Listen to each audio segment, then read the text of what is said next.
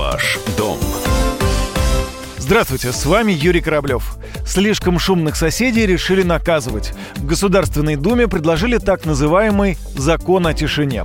Очень громких жильцов будут штрафовать на 100 тысяч рублей.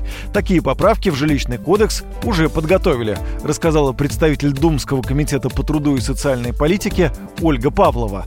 По ее словам, сегодня на федеральном уровне не существует закона о тишине.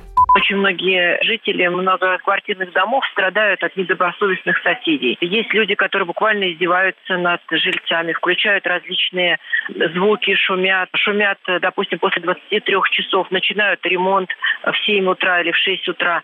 От этого люди не должны страдать.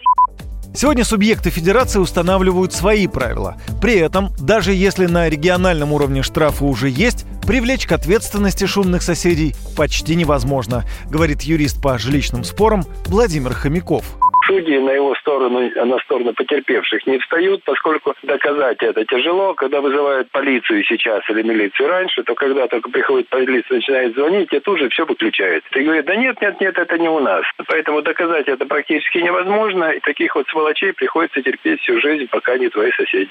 Справедливости ради надо отметить, что в поправках в жилищный кодекс есть уточнение. Обычная жизнедеятельность человека не будет считаться нарушением тишины. Ну, например, к этому списку списку авторы законопроекта отнесли звук шагов при обычной ходьбе, шум воды в инженерных системах, крики ребенка и так далее.